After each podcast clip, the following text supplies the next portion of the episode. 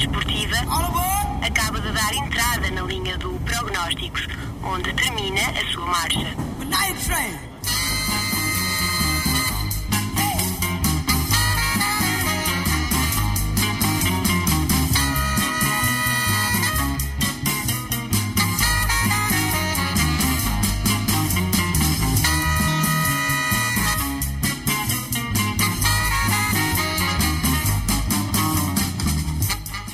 Ora, muito boa noite. O comboio voltou a arrancar. Segundo episódio do Prognósticos, temporada 2019-2020. Na semana passada, o José Miguel Martinho fez o meu lugar enquanto eu estava no estrangeiro. Portanto, agradeço-te agora em direto em 107.9 e em RUC.fm. Martinho, já podes ir de férias. E nós continuamos esta temporada do Prognósticos. Esta semana não houve competição da equipa profissional do organismo Autónomo Futebol e por isso tivemos de ser imaginativos e fomos à procura de um herói da taça. Mas já lá vamos. Falaremos com com Fábio Luís no programa de hoje. Lembrar que a Académica regressa no próximo sábado, frente ao Portimonense, às competições, num jogo a contar para a Taça de Portugal. Terceira ronda é um reencontro com a equipa de Portimão depois da partida da Taça da Liga, onde a equipa de Portimão venceu por duas bolas a zero. Sem mais demoras, e porque nós não vamos ter nem palpites nem apostas, mas vamos ter prognósticos, hoje temos uma estreia, hoje o nosso painel de comentário. Pedro, muito boa noite, bem-vindo ao Prognósticos. E Olá, também temos o Rui Rui, já és um repetente desta casa. Exatamente. Começas a conhecer este estúdio como poucos. Antes de darmos início à conversa com os nossos convidados de hoje, vamos, sem mais demoras, ouvir Fábio Luís, avançado, um avançado poderoso, 1,86m, esteve na Académica em 2011-2012. Para quem não se lembra, foi ele que fez os dois gols na altura, numa vitória muito importante frente ao Leixões. A RUC conversou com Fábio Luís, que vive agora no Brasil, onde tem a sua vida estabilizada, e conversámos sobre a taça e sobre as suas memórias de Coimbra. Uma entrevista que vai ser um, uh, eh, passada neste programa a dois tempos. Sem mais demoras, vamos ouvir Fábio Luís e o que é que o avançado brasileiro anda a fazer com 34 anos. Bem. Tudo bem contigo? Tudo certo. Pronto, olha como te disse, queria que nós aqui na, na RUC um, queríamos falar contigo, porque a académica vai jogar uh, para a taça para a próxima semana e tu és uma pessoa que és sinónimo de taça aqui em Coimbra. Como é que, para, gostava de, primeiro de tudo, antes de irmos ao jogo e à taça, saber o que é que tu fazes hoje em dia? O que é que é o Fábio Luís fora do futebol? Então, hoje eu trabalho também ainda com futebol, mas é, indicando atletas assim para alguns clubes que me pedem, né? Então, eu tô mais intermediário do, do futebol, como se fala assim, né? Olha, uh, Fábio. Agora eu... Oh, tá Fábio. Vendo? Olá, uh, eu sou, sou o João, também estou aqui com o Tomás, não, não tinha ainda falado contigo, uh, mas um, já agora, já que o disseste, tens algum jogador para indicar à académica? Aonde? Podemos trabalhar nisso, né? Podemos trabalhar assim. Tem bastante jogadores bons aqui no Brasil. Que tipo de jogadores é que tu gostas? Gostas de, de avançados como tu, avançados fortes que, que, procuram sempre o gol? Sim, sim. A, a, maioria dos clubes pedem assim, né? Jogadores altos, fortes, com bastante velocidade. Né? Não tinha muita velocidade, né? Mas tinha bastante força. Mas ele, hoje em dia eu gosto muito de jogadores rápidos também, né? explosão. Né? Tu, tu tiveste uma temporada na académica. Uh, qual é que é a memória que tu recordas de, desses tempos?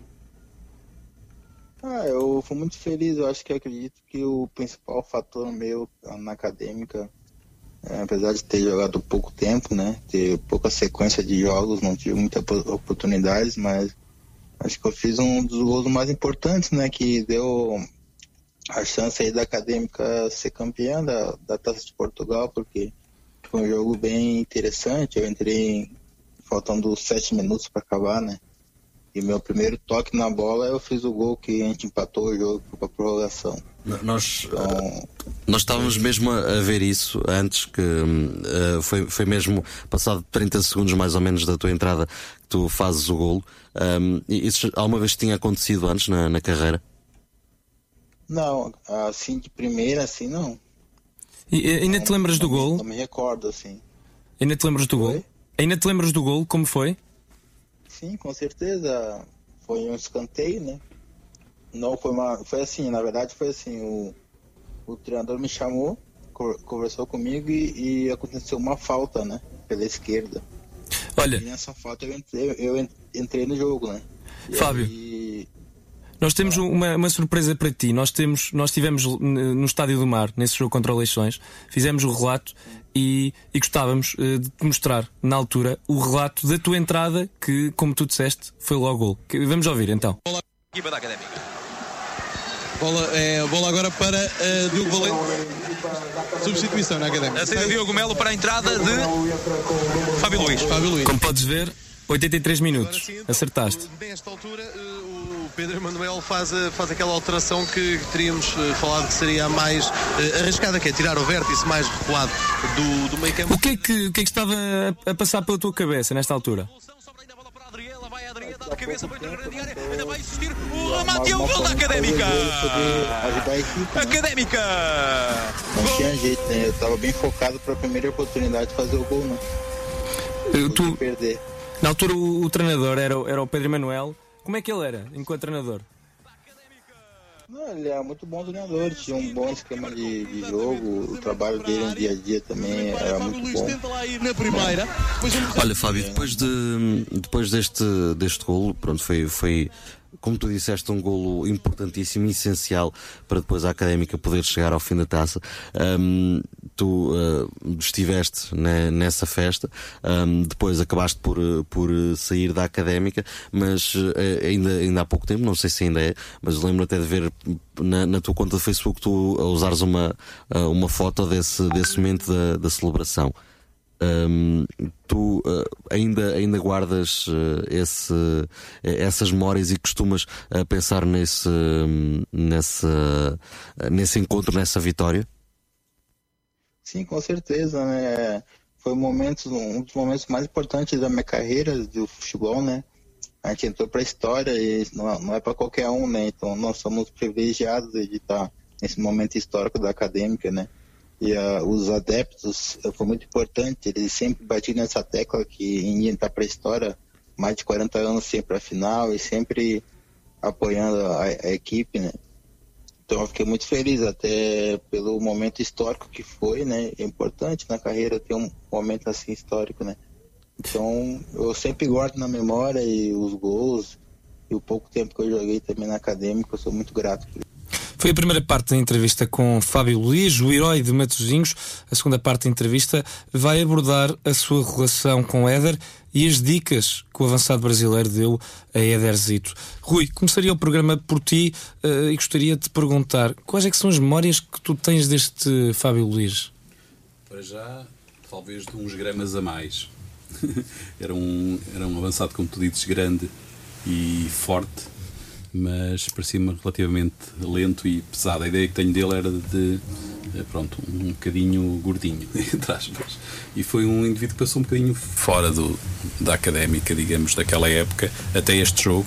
E se bem me lembro, depois deste jogo também não teve muito mais relevância. Ele tem, houve um, um nosso fã na página de relatos que relembrou também o contributo dele na meia final ele faz uma assistência para o Marinho, mas é uma, é uma assistência daquelas um bocadinho atabalhoadas, Sim. mas que conta. Sim, conta porque o Marinho depois faz o segundo, não sei se é no segundo, se é, é o primeiro, gol. é o primeiro gol. É? Em, Aliás, Santa Maria da Feira. O nosso, o nosso percurso esse ano foi sempre muito sofrido, não é? E portanto acabámos por uh, ter os resultados à tangente, mas pronto, chegámos onde chegámos e conseguimos o que conseguimos. Agora o Fábio Luís fica, quanto a mim, sempre ligado a este jogo. Quando falaste nele, eu lembrei-me logo deste jogo e a figura dele, eh, na verdade, grande, mas pronto, acabou por não conseguir uh, se ingrar na académica, mas deu o seu contributo uh, mais do que justificado, digamos, porque nesse final de ano festejámos algo que já não festejávamos há muito tempo.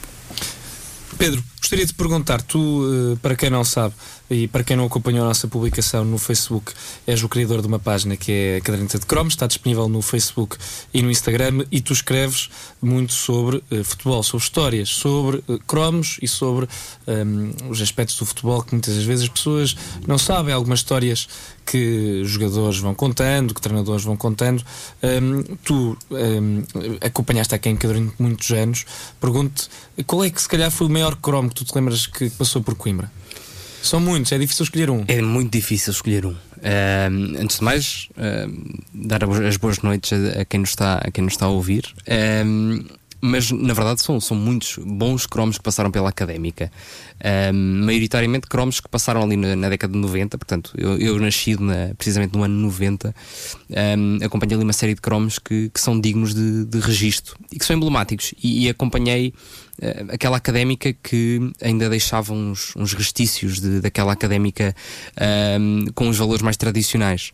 Entretanto, acaba por se mudar um bocado a política uh, e, entretanto, acabam por surgir alguns bons cromos também, um bocadinho mais fugazes que outros do que outrora, mas ainda assim também marcantes.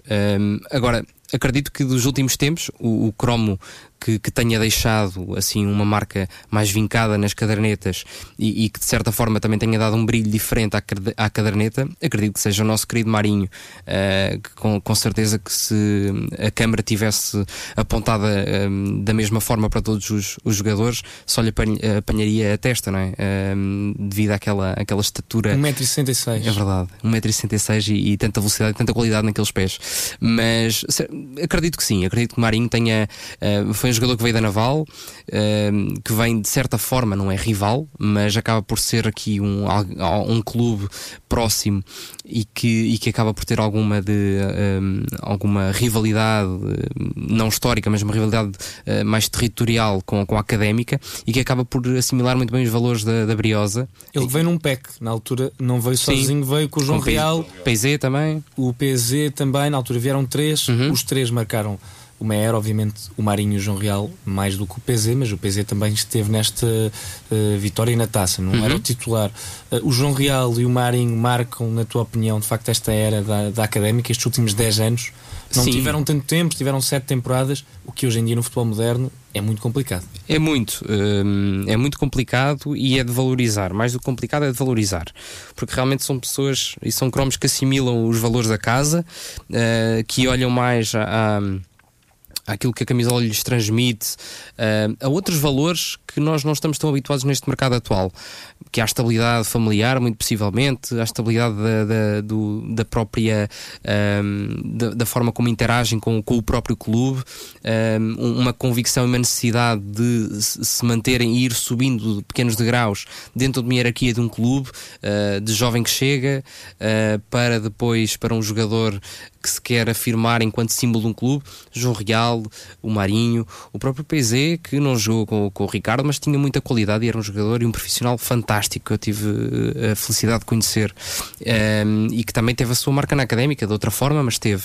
E, e portanto, sim, é, é, é, valorizar este tipo de, de jogadores que acabam por ter, para olhar para o futebol de uma forma diferente daquela que nós estamos habituadas, precisamente como a académica uh, nos habituou a ser. Olhar o futebol de uma forma diferente, com, com valores e com raízes.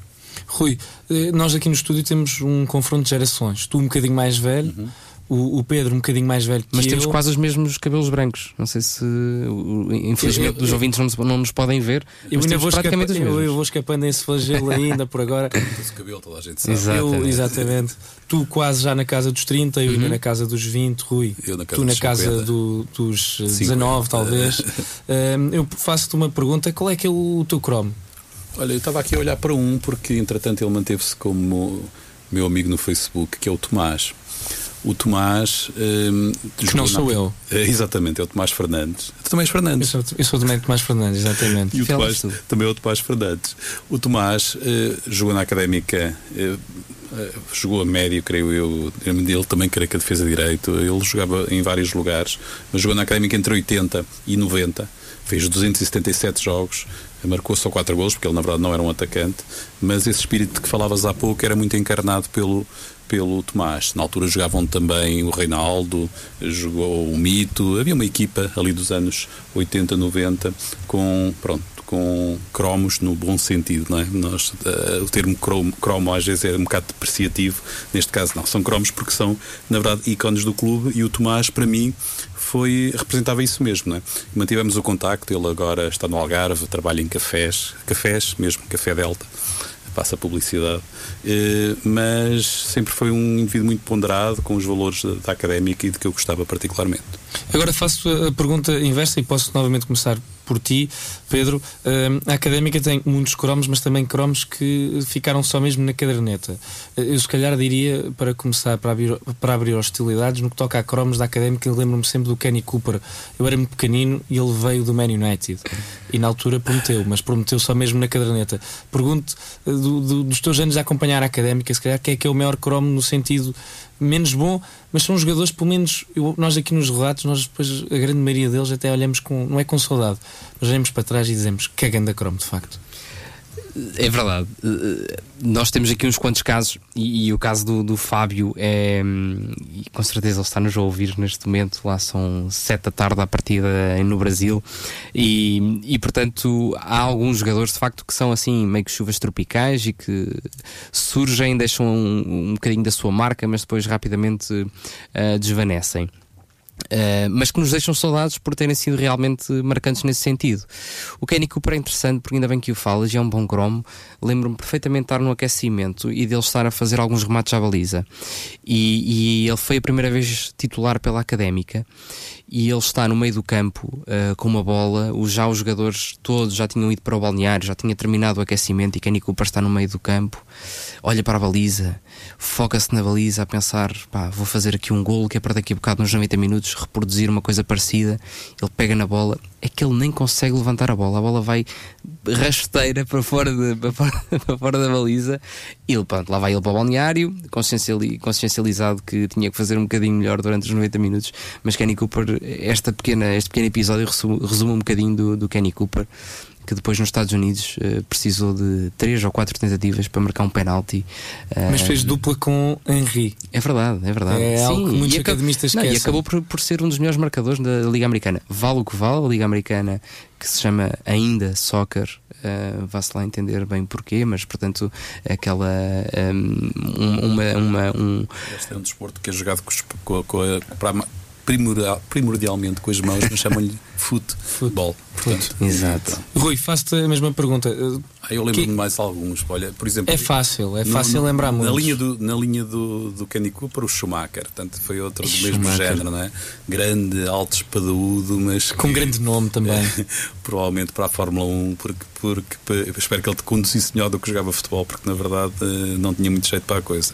E depois. Era forte aquele... na marca da grande penalidade. Opa, eu não sei, eu às vezes duvido de alguns jogadores que chegam aí, pronto, como é que eles cá chegam, não, não sei, mas de onde é que eles vêm, não é de equipas de futebol de formação, de certeza, porque alguns é de verdade aos céus, não é? Um, depois temos o, o, nosso ícone que é o El Gato Pérez. El Gato Pérez. Foi tão aguardado, tão aguardado, tão digamos, tão elogiado antes de chegar, criou-se tanta expectativa à volta dele e quando chegou, que era um jogador feito não é? e com algum nome um, nas Américas, mas depois cá também acabou por não, não, não se ingrar minimamente.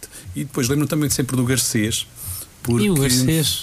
Porque Só os jogadores da frente. Era um bandido, não é? Era um bandido. Na verdade, o Garcês depois teve fugido, não foi? É, porque ele depois ou matou mesmo alguém. Ou, a académica ainda assim, pagou o dinheiro. Honduranho ou equatoriano? Era hum, do sim, Panamá. panamiano, acho É do Panamá. Que ele eu lembro que ele jogou no Bolonenses Quase. com o Jorge E ele depois, e até, pronto, como esse era ao contrário, sim. esse até sabia jogar a bola, mas era completamente fora da, do jogo, parece sim. que era completamente. Mas gostei que é? referisse o Algato Pérez, porque a primeira recordação que eu tenho dos relatos Hulk para aí com 5 anos, já contei isto aqui em, em direto, na altura, num pé de atleta, é mesmo com uh, Ricardo Elgato Pérez e a sua chuteirinha dourada. Foi a única Sim. coisa que ficou porque. Uh, foi ele também não tinha muito mais, além da chuteira dourada, não, nada mais era dourado naqueles pés. Pedro, lembras-te de mais um cromo dourado? Permite-me só falar do melhor cromo para mim. Eu falei um bocadinho do Kenny Cooper, mas o melhor de todos, na minha opinião, é o Gelson o Gelson, número 3 na camisola, se não Era me engano. Ponta de lança. Não, Era ponta de lança, ponta de lança, foi lateral direito, foi médio centro, foi guarda-redes, foi, foi tudo ele, um pouco. Ele, Era maravilhoso. Singrou mais até a trinco. Ele jogou ali. Isso foi na época do Nel Vingada, não foi? Eu sei que ele passou por. Já não me recordo qual era o treinador Também não. Mas ele veio com ponta de lança que não era, claramente. Portanto, ele não sabia marcar gols. Ele não depois, sabia em que posição e essa era a força dele. Mas ele depois jogou em tantos sítios Uh, nem sempre bem, pronto, mas acabou por sempre ser útil. Ele ficava no plantel precisamente por essa polivalência. Sempre que o Gelson entrava, eu levantava-me e aplaudia de pé.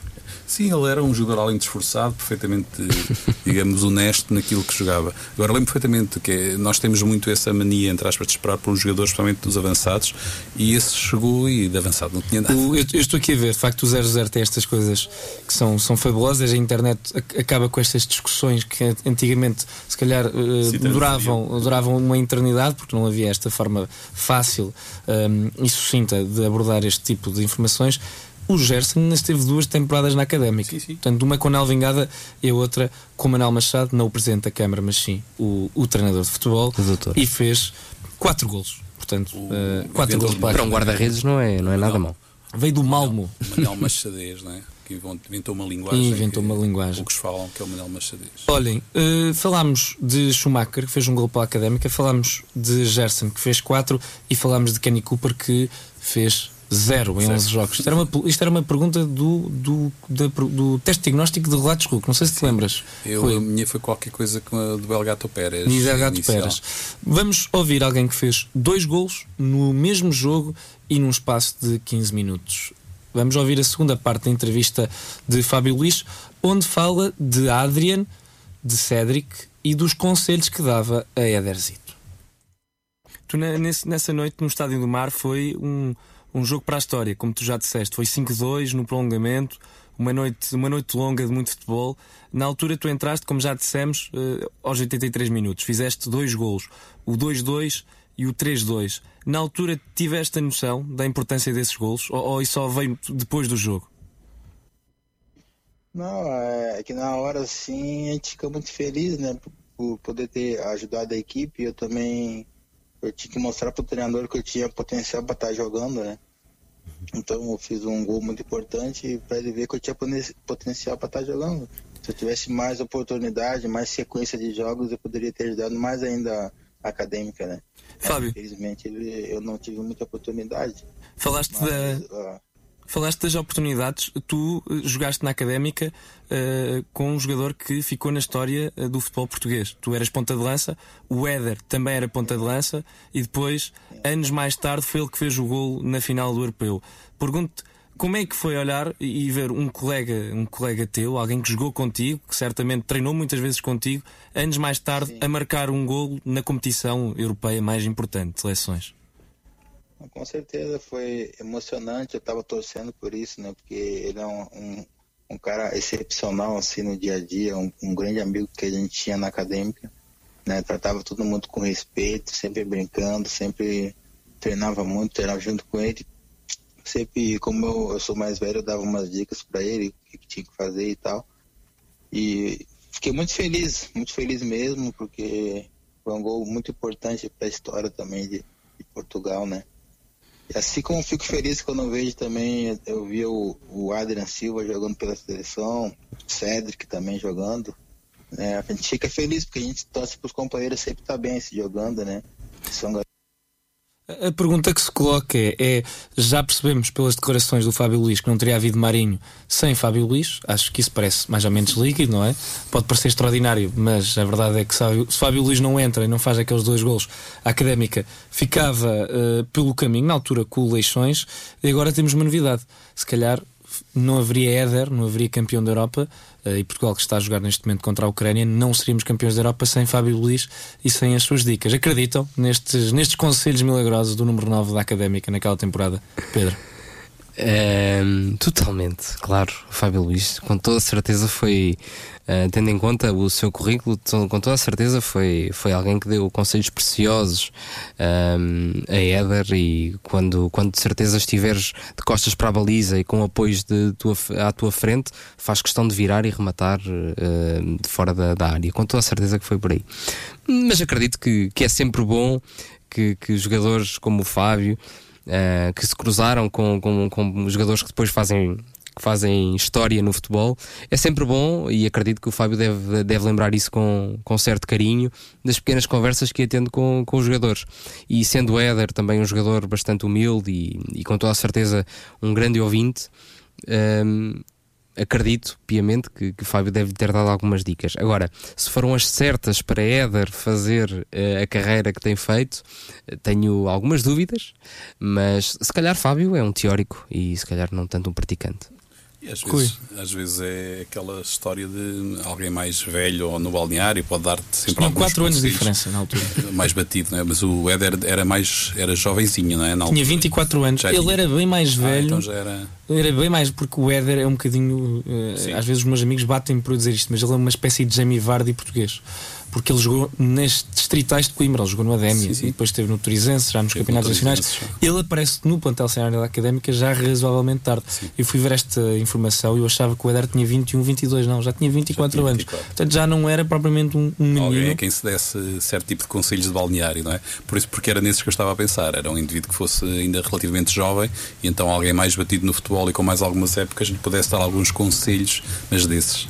Não propriamente eh, de como jogar ou não, porque hum, todas as indicações que o Fábio pudesse ter, teria que as guardar para ele, porque precisava claramente.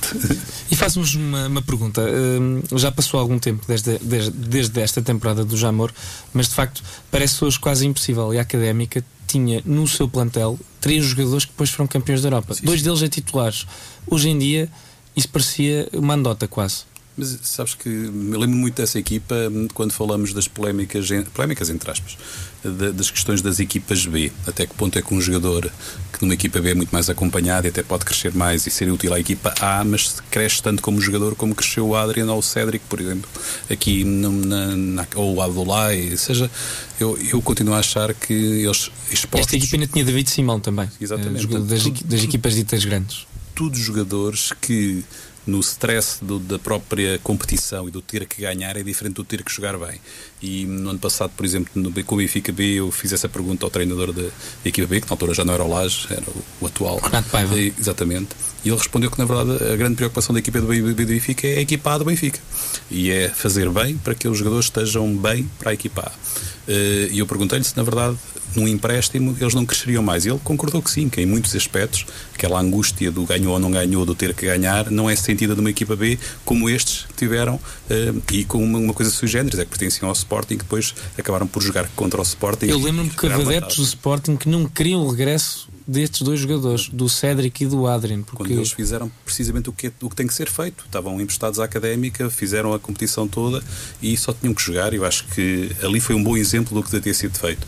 Depois, se as pessoas ficam aziadas, digamos, com o resultado, enfim, pronto, há- nunca se consegue contentar todos. Mas eu fiquei nessa altura com essa ideia de que os jogadores, já com algum tipo de formação, só dão um salto mais qualitativo ou indo para a equipa A, que já era raro naquela altura, ou vindo para equipas onde podem crescer, como aconteceu com esses na académica. Este foi o último ano eh, em que não houve equipas B. Eh, Pedro, qual é que é a tua opinião? As equipas B normalmente é sempre um tópico aqui em discussão no prognósticos, porque temos sempre convidados que por um lado gostam e por outro convidados que não gostam. É uma discussão que nós temos muitas, muitas vezes aqui. A verdade é que esta equipa da Académica que ganhou a final da taça tinha Abdullah Ibá, emprestado pelo Porto, eh, David Simão, emprestado pelo Benfica, e estes dois jogadores emprestados pelo Sporting, o Adrián e o Cédric. Hoje, se calhar, eh, se a Académica estivesse na, mesmo, mesmo na Primeira Liga, talvez não fosse possível, devido a este novo, novo formato que já começa também a ser velho. Mas aqui eu devolvo-te a questão: é, é bom para o jogador, para o clube que, que o empresta ou para o clube que o recebe? Queres saber em relação aqui? Acaba por ser, na minha opinião, um pau de dois bicos, porque se as equipas ditas grandes beneficiam, os clubes como a académica foram claramente prejudicados, a meu ver, por esta questão das equipas B. E não é a questão da competitividade na segunda liga, é mesmo na primeira liga, porque há menos jogadores. Uhum.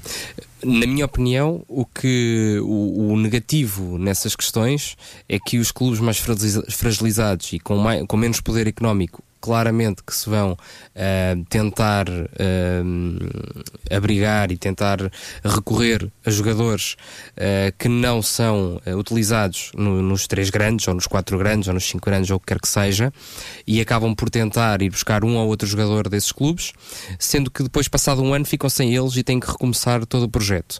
Enquanto que se tiverem uma equipa B, se for um, um projeto sustentado, ah, como o Vítor Severino ah, propôs no Sub-23, em que propôs fazer uma equipa de base em que dava. Vitor Severino, na altura, na académica. Na Para quem não se Académica, recorda, é sim. o atual adjunto do Luís Castro no Shakhtar Donetsk. Precisamente. Portanto, o Vítor propõe um projeto em que eh, todos os atletas sub-23 é possível fazer, ainda que numa altura que estavam no- na distrital de Coimbra, mas que estavam, a- a- que estavam claramente a subir no- no- na- nas, nas divisões e que podiam até chegar um bocadinho mais, mais longe, que entretanto acabou por ser a académica secção da Universidade de Coimbra, uh, que acaba por ser um clube satélite, mas portanto era um projeto que permitia a jogadores mais jovens ter um, uma rotatividade e competir em campeonatos que são uh, relativamente competitivos e que davam uma preparação que permitia aos clubes chegarem à primeira liga, aos equipes, aos jogadores à primeira, chegarem à primeira liga um bocadinho com outro estofo e com, outro, com outra rodagem. Para, esses, para esses clubes mais pequenos, acredito piamente que, que, que a equipa B é importante. Uh, agora, os empréstimos também têm a, sua, têm a sua importância, porém, eu nunca consegui muito bem perceber uh, porque é que em grandes clubes há sempre a opção de compra e depois, no caso dos pequenos, é sempre muito difícil colocar a opção opção de compra.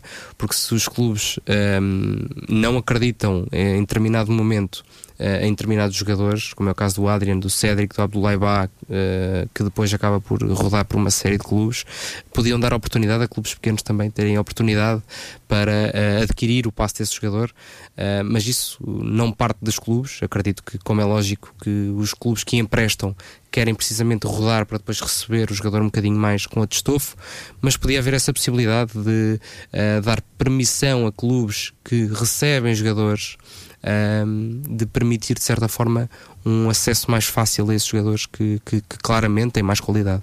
A conversa está boa, mas vamos ter de avançar e vamos ouvir uh, a última parte da entrevista com Fábio Luís, como já referimos, o herói de Matosinhos. Para os bons, assim, que a gente sempre torce para estar bem sempre. Eh, falaste aí de, de, grandes jogadores, do Éder, do Adrien, jogadores que foram campeões da Europa. Pergunto se nessa longa caminhada até ao Jamor tens alguma história que seja divertida, alguma coisa que tenha acontecido em estágios. Imagino que aqueles dias antes do Jamor tenham sido, tenham sido divertidos. Sim, sim. Eu acho que uma, uma situação que eu me lembro, assim, que eu, eu sempre até comento aqui com meus amigos, foi na final, né? A gente estava no hotel e o pessoal, o capitão do nosso time, ele fez uma espécie de bolão, né? Para final da Champions, né? Aí ele fez uma espécie de bolão. Aí eu não tinha dinheiro comigo assim, né? Eu pedi, acho que era 5 euros cada um. Eu pedi emprestado pro nosso massagista. E ele me emprestou, né? 5 euros. E aí o pessoal, todo mundo botou 3 a 0 2 a 1 não sei o que. Eu botei ia ser empate. Eu botei que ia ser empate. E aí ninguém botou que ia ser empate, né? E aí Acabou, aí só que falaram também que ia ser só no. só contava no jogo normal, prorrogação não. Acabou o jogo normal, o pessoal falou, não, ainda tem a prorrogação. Depois, não, vocês falaram que não tinha, então tava tranquilo. Acabou a prorrogação, deu empate, eu ganhei. Eu ganhei o bolão, acho que deu mais de 300 euros. E aí o pessoal ficou bravo que o dinheiro nem era meu, pedi emprestado.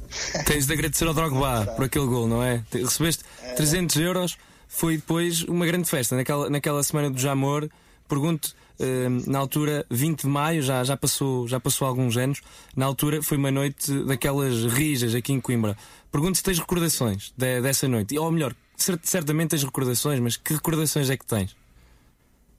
Da, da, da, festa, da, festa. Da chegada, da chegada à Coimbra.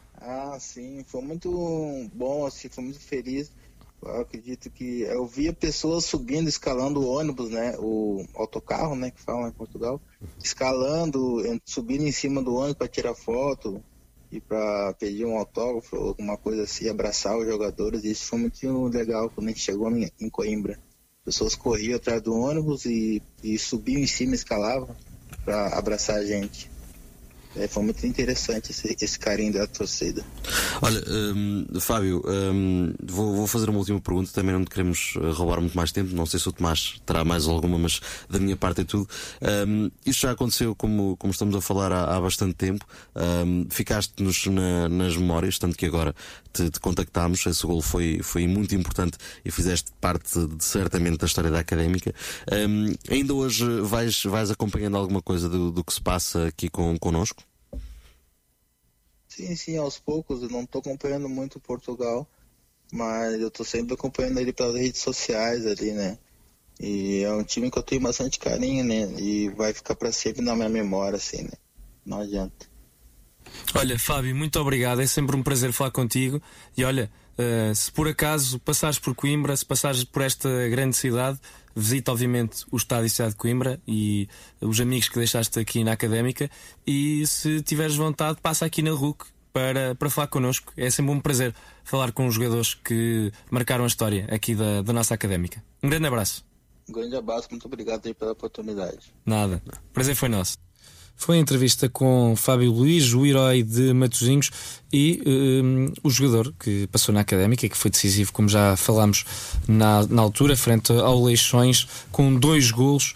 Uh, falou das recordações que tem daquela mítica noite de 20 de maio de 2012. Até pessoas subiram até ao ônibus, como, como ele disse. Eu disse-lhe que certamente ele teria uh, imagens e recordações. Eu lembro que certamente que houve três ou quatro jogadores que se calhar não têm grandes recordações, porque de facto foi festa da Rija, não foi Rui? Apagaram.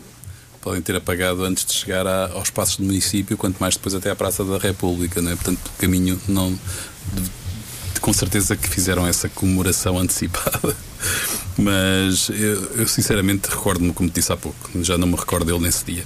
Nesse dia só havia olhos para Marinho, embora ele fosse o mais pequenino, marcou um gol de cabeça e tudo e o Fábio Luís já não faz parte, digamos, do meu imaginário nessa altura, nessa noite, não é? Mas com certeza que estava a equipa toda no ônibus e ele também estaria lá um, com o Pedro Emanuel, num, digamos, no final de uma caminhada muito sofrida, porque a caminhada para, para o Jamor foi mesmo muito sofrida. Foi muito, muito sofrida na altura, um, depois de uma vitória na meia final frente ao Oliveirense.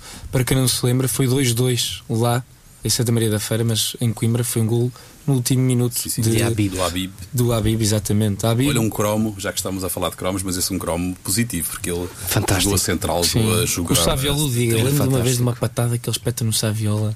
Era um jogador duro, durinho, mas, durinho. mas muito bom. Surpreendeu-me muito o Habib. Uh, pé esquerdo, pé direito, passo longo, passo curto, gostei muito o Habib Papsou era um jogador que logo pelo nome impunha, impunha respeito. Temos de avançar, já falamos muito um, de Fábio Luís, um jogador que marcou a Académica com dois golos em 17 partidas. Vamos falar uh, da Académica atualmente e bem precisávamos, eu não, eu não, diria de um Fábio Luís, mas precisávamos de jogadores que façam golos. A Académica está na 11 posição, 7 jogos, 2 vitórias, 2 empates três derrotas, mas eh, está a passar a melhor fase da temporada.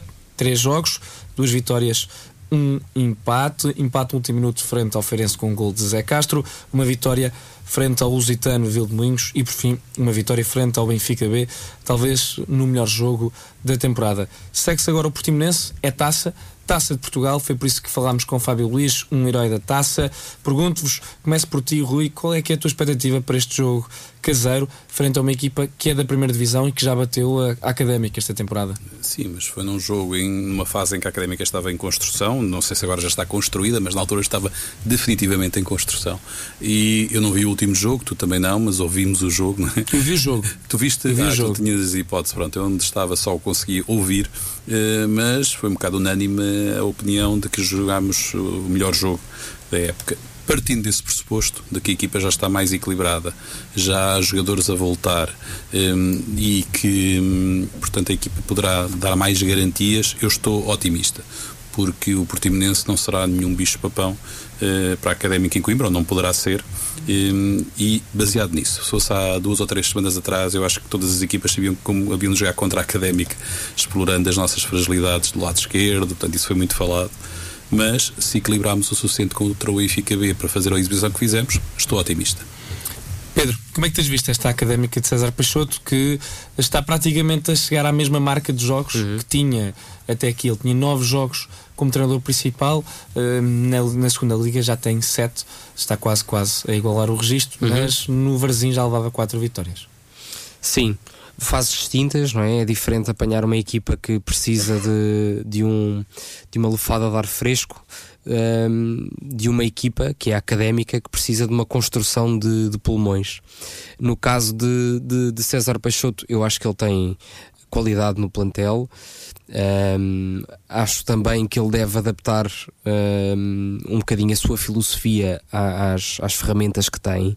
Nós não podemos ser cegos e adotar filosofias quando nem sempre uh, é possível um, ter, ter, ser, ser, ser ser daquela forma uh, cega que nós, que nós pretendemos adotar um sistema. Porém, uh, o César tem feito, pelo menos tem-me dado prazer ir ver a académica, porque de facto é um, é um, é um jogo, quando, quando é permitido e quando tem possibilidade, um jogo com, com, com alguma avalanche ofensiva. Uh, com qualidade, também com as coisas com qualidade.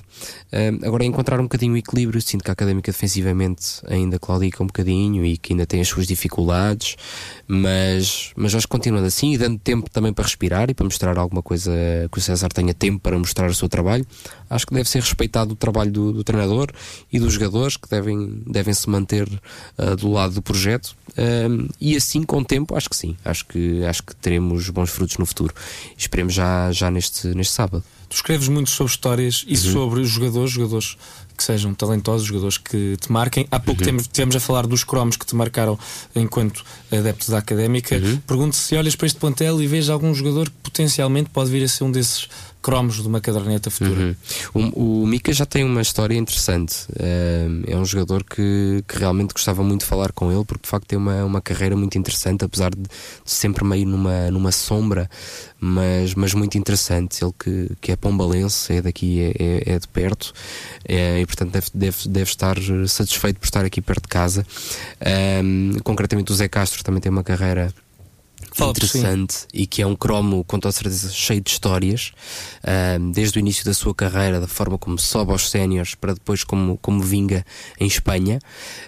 Um, o Mike também é um, é um jogador que me, que me satisfaz, gosto muito de ver de losango ao peito.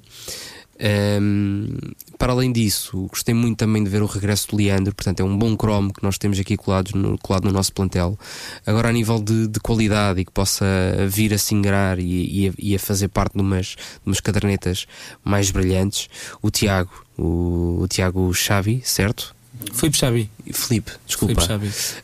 Um, que é, que é um canhoto com, com muita qualidade. E faz lembrar, a meu ver, o, o Filipe Teixeira. Hum, ok. É diferente, mas. Uh, por ser ali, por pisar mais ou menos os mesmos, os mesmos uhum. terrenos e porque infelizmente não tivemos muitos jogadores com aquele toque de bola naqueles últimos 30 metros em Coimbra. Uhum. E o Filipe Teixeira para mim foi daqueles que me marcou, uhum. pelo menos a mim. Sim, era, era, um jogador também de referência, ainda hoje, ainda hoje espalha magia, o Filipe.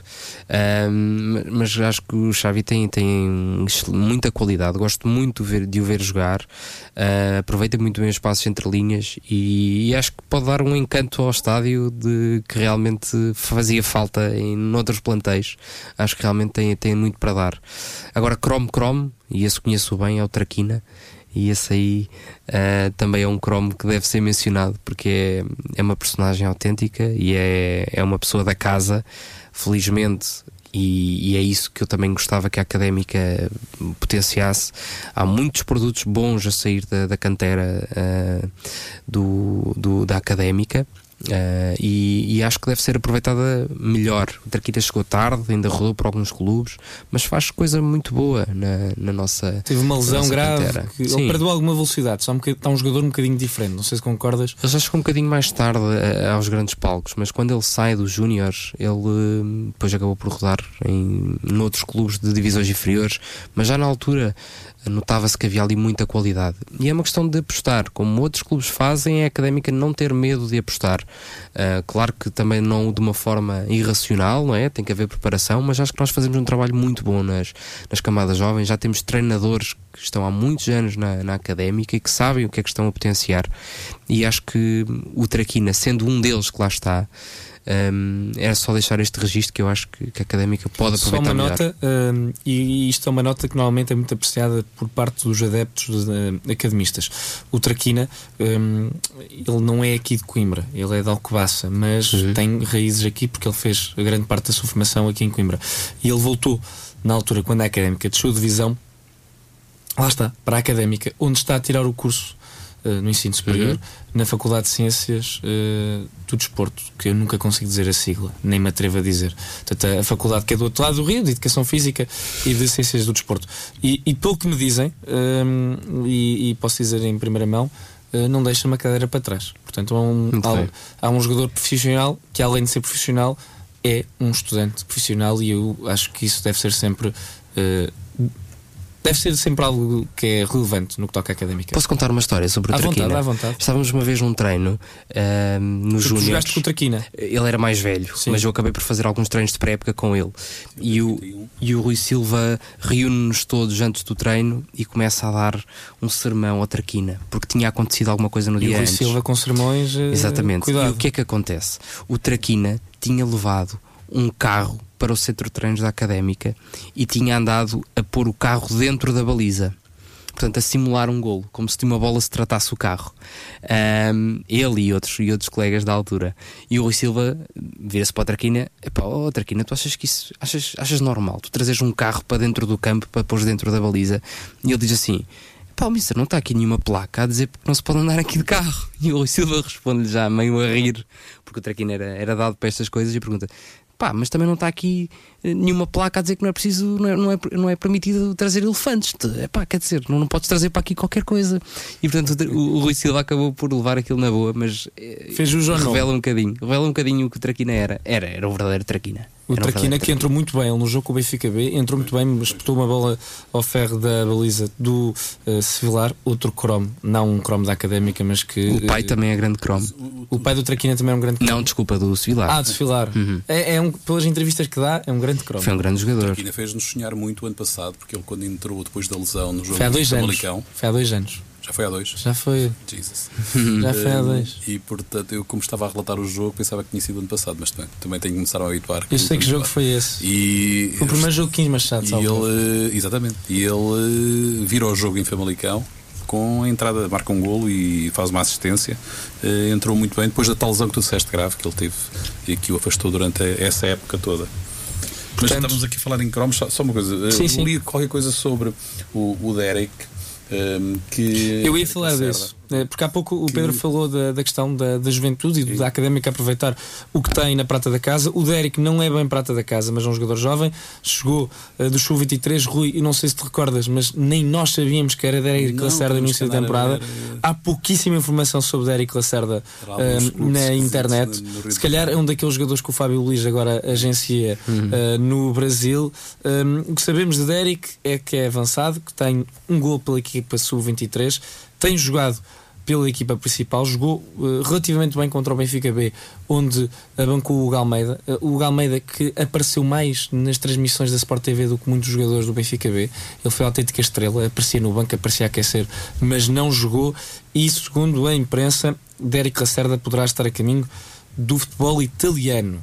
Ele que é um jogador que tem um perfil, pelo menos em termos de carreira, semelhante a um jogador que agora está no Benfica, que é o Carlos Vinícius. Carlos Vinícius também é semelhante a este Sim, género. Quando também quando chegou à Europa, também não tinha praticamente. Samá, né? Exatamente. ali numa Samá claramente Tens gostado deste Derek? Tenho, infelizmente aleijou-se, né? lesionou-se num jogo, eh, não sei se por culpa do relevado, se não, mas.